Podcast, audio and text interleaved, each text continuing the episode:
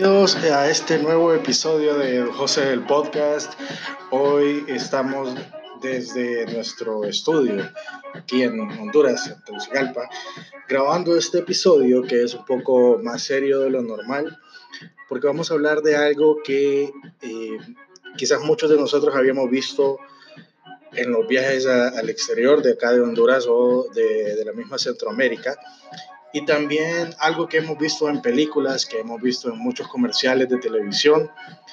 Fácilmente la gente se acerca a cualquier comercio y realiza un tipo de transacción. Y cuando estoy hablando de transacción me refiero a que ya sea que realizó algún pago o que hizo algo, algún tipo de movimiento con su cuenta bancaria.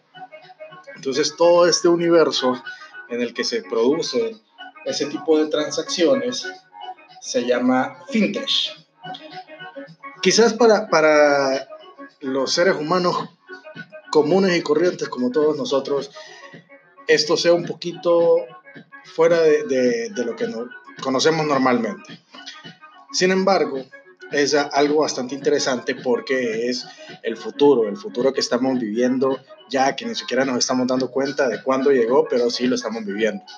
Entonces sí, resulta ser bastante interesante el tema y resulta ser bastante interesante cómo la tecnología se aplica ahora a las finanzas. O sea, ya vimos la tecnología en los celulares, ya vimos la tecnología en las computadoras, en las calculadoras, en los relojes inteligentes, etcétera, etcétera, etcétera. Pero ahorita lo estamos viendo en eh, el campo financiero, en la, en la banca. Entonces, eh, resulta pues que hay bastante que agregar y, bastante que hablar sobre este tema y, es bastante extenso. Así que hemos también eh, tomado la, decisión pues de dividir este episodio en dos partes. Una primera parte que es de introducción y otra, primera, y otra segunda parte, perdón, que ya vamos a entrar en detalle de algunos temas de las fintech, específicamente en Honduras.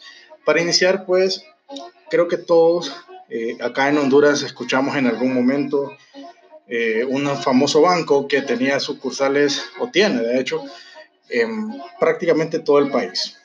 Hay dos bancos, de hecho, en Honduras que tienen sucursales en todo el país, pero hay uno famoso porque muchas de estas sucursales no precisamente eran una agencia bancaria. Y aquí está, aquí está lo, lo, lo bonito y lo, la inclusión de este tema, ¿verdad? Muchas de estas sucursales bancarias que existían en el interior del país no eran una agencia, no tenían personal del banco ni siquiera en esos lugares. Estos eran simple, simples comercios donde cualquier persona podía llegar a comprar desde una, un refresco o podía llegar a comprar una bolsa de pan, pero también si quería hacer algún giro bancario, o sea, si quería mandarle plata a otra persona en el mismo país, o cobrar una remesa o qué sé yo, hacer un pago a sus tarjetas de crédito, lo podía realizar.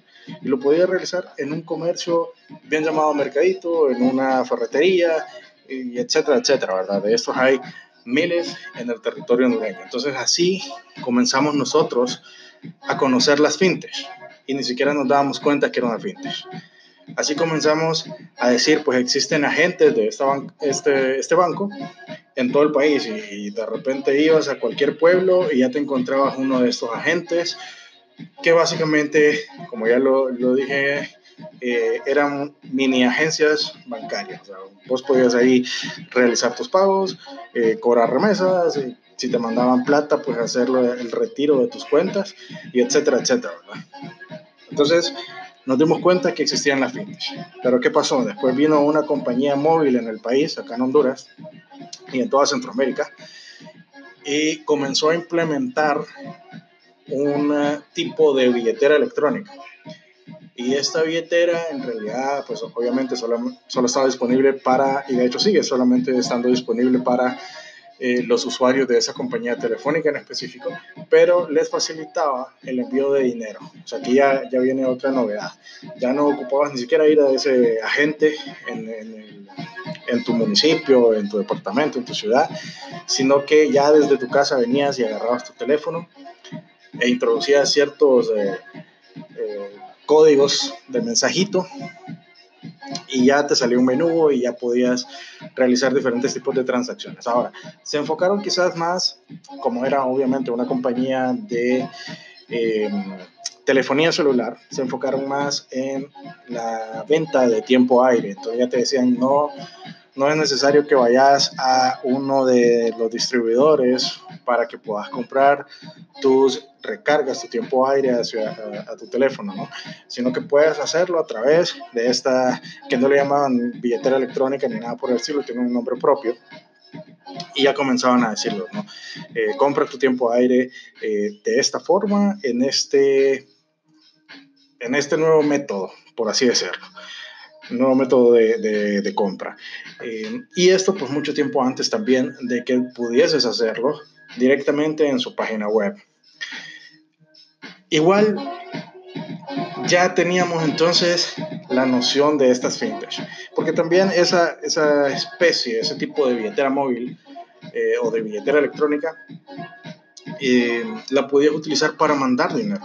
O sea, si yo quería mandarle dinero a otra persona dentro de la misma ciudad o en el mismo país, pues también lo podía hacer a través de este sistema de mensajitos que termina siendo una billetera, una billetera electrónica que funciona desde tu celular. Aquí en sí no es necesario el uso de Internet porque las funciones son básicas y, funcionaba a través de códigos que uno mandaba por medio de los mensajes celulares, ¿verdad?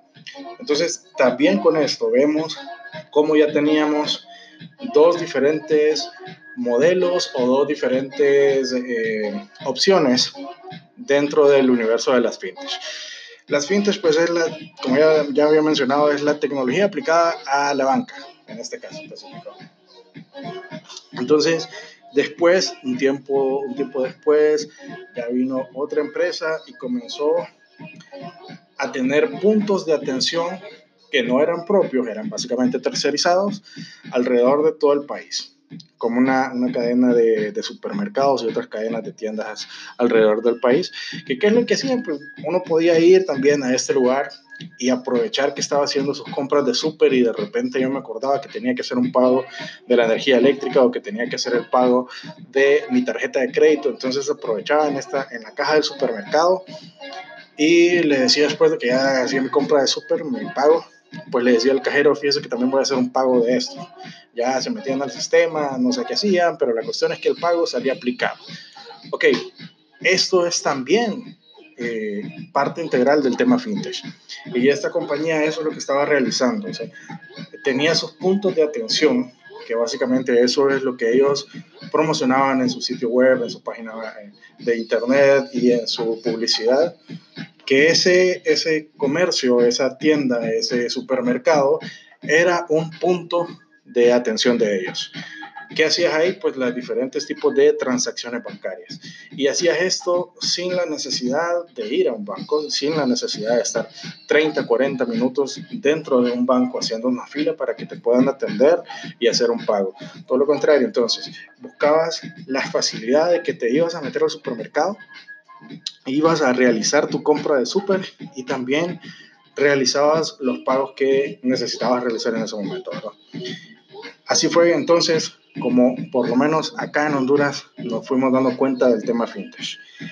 Eh, es bastante especial pues porque al final del día todo como, como es algo de esperarse en temas o hablando de temas tecnológicos, mejor dicho, todo lleva a una evolución. Y después, ¿qué pasó? Que ya vimos como tal y ya nos eh, presentaron a todo el público el tema de una billetera electrónica como la conocemos hoy en día o como muchos ya la han conocido alrededor del mundo, que es una aplicación celular que te sirve para poder realizar cualquier tipo de transacción bancaria. O sea, aquí estamos hablando de cosas muy diferentes con las aplicaciones que tienen los bancos, que obviamente te permiten manejar tu cuenta bancaria y tus tarjetas y todos tus productos financieros en una sola aplicación, pero estas estas fintech, cuando ya lanzaron sus modelos de billeteras eh, electrónicas, iban un paso más allá y se convertían en aplicaciones multibanco. Y, aquí estoy hablando eh, de un tema ya global, ¿ok? Eh, no es solamente algo que te ataba a que tenías que ser cliente de ese banco en específico para poder utilizar esta aplicación. O sea, si yo era cliente del banco X, no podía utilizar la aplicación del banco N, por ejemplo. Entonces aquí ya con, las fintech en el mercado y una vez que se lanzan las billeteras electrónicas y que aparte de que es un producto que te sirve para un montón de cosas, eh, hablando en términos comerciales, pues ya no necesitas estar atado a un banco. Ahora, el tema aquí es la inclusión financiera. Eh, una vez que salen al aire o que se lanzan estos, estos productos, es más fácil llegar a toda la población de un país. Y hablando específicamente en el caso de Honduras, eh, donde la gran mayoría de hondureños en realidad no poseen ningún tipo de producto financiero, o sea, no tienen ni siquiera una cuenta bancaria, por ende tampoco van a a poder optar a un crédito comercial, y hablo de un préstamo o una tarjeta de crédito, porque simple y sencillamente no existen en el sistema financiero.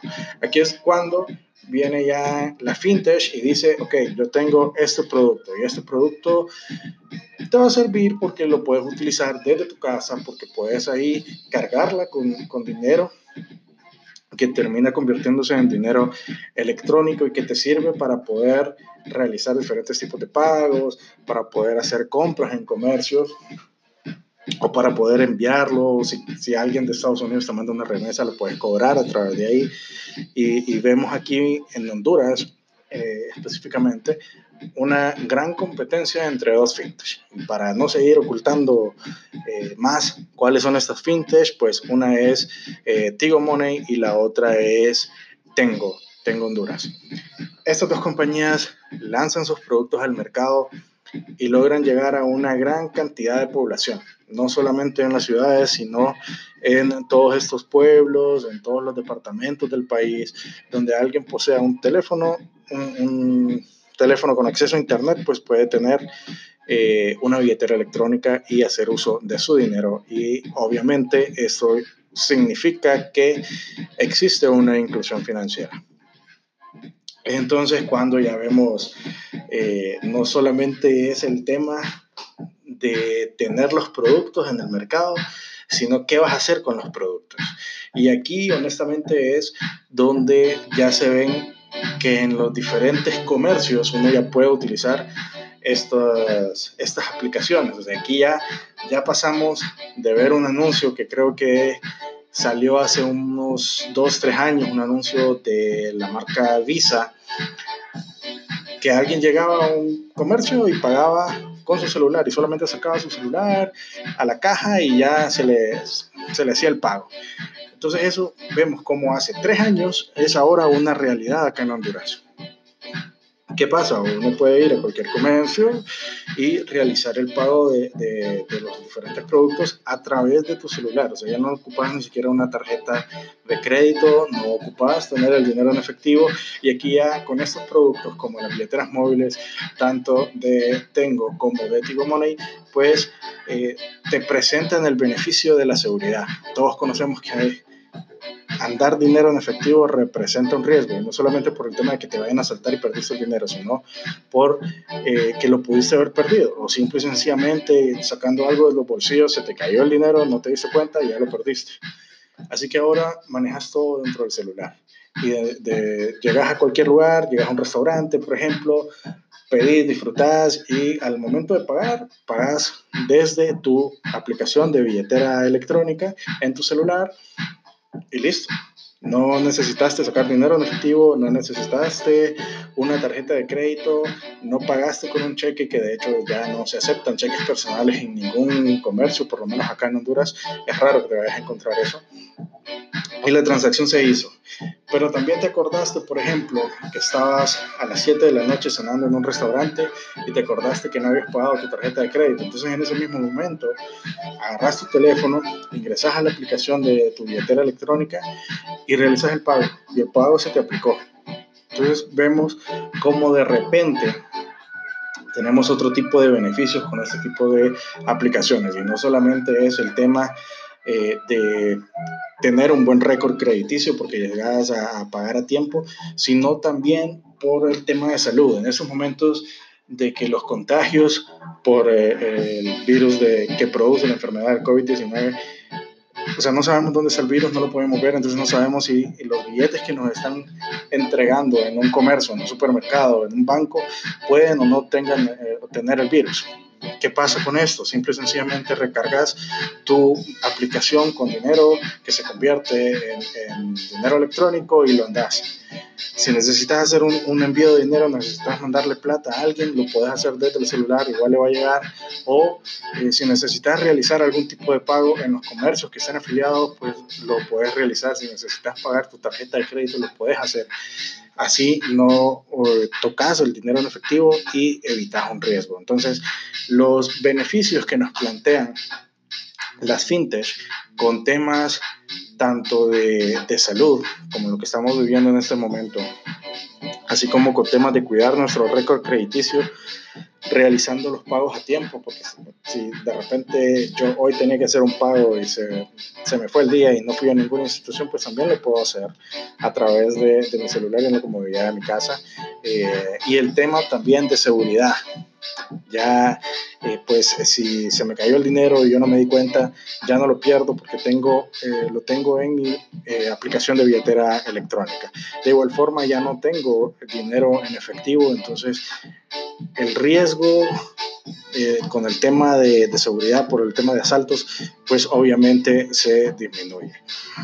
Eso y otras cosas que podemos eh, seguir hablando del tema de fintech, pero creo yo que lo importante aquí es eh, la inclusión financiera. Como ya lo había mencionado antes, pues eh, muchísima gente en los países latinoamericanos no tiene acceso al sistema financiero, no tiene acceso a, créditos y el tema de las fintech o, y sus productos pues obviamente responden a una necesidad de mercado que es bastante grande en Latinoamérica y en el mundo. O sea, utilizar la tecnología para aplicarla a este fin es una genial idea y el tema de que se haya quedado rezagado un poco con, con, los bancos, al que solamente si yo soy cliente puedo tener acceso a las aplicaciones, pues hace de las fintech una excelente opción para todos nosotros. Más con el tema de la tecnología y de que estamos en realidad en, en un constante, en una constante evolución Así que ya no, ya no hay forma de cómo quedarnos atrás con todo esto. Vuelvo, para mí el, el principal o la principal labor que están realizando las fintech, por lo menos en Honduras, y, y, la verdad es que creo que en toda Latinoamérica, el tema de la inclusión financiera es algo que definitivamente está muy bien visto.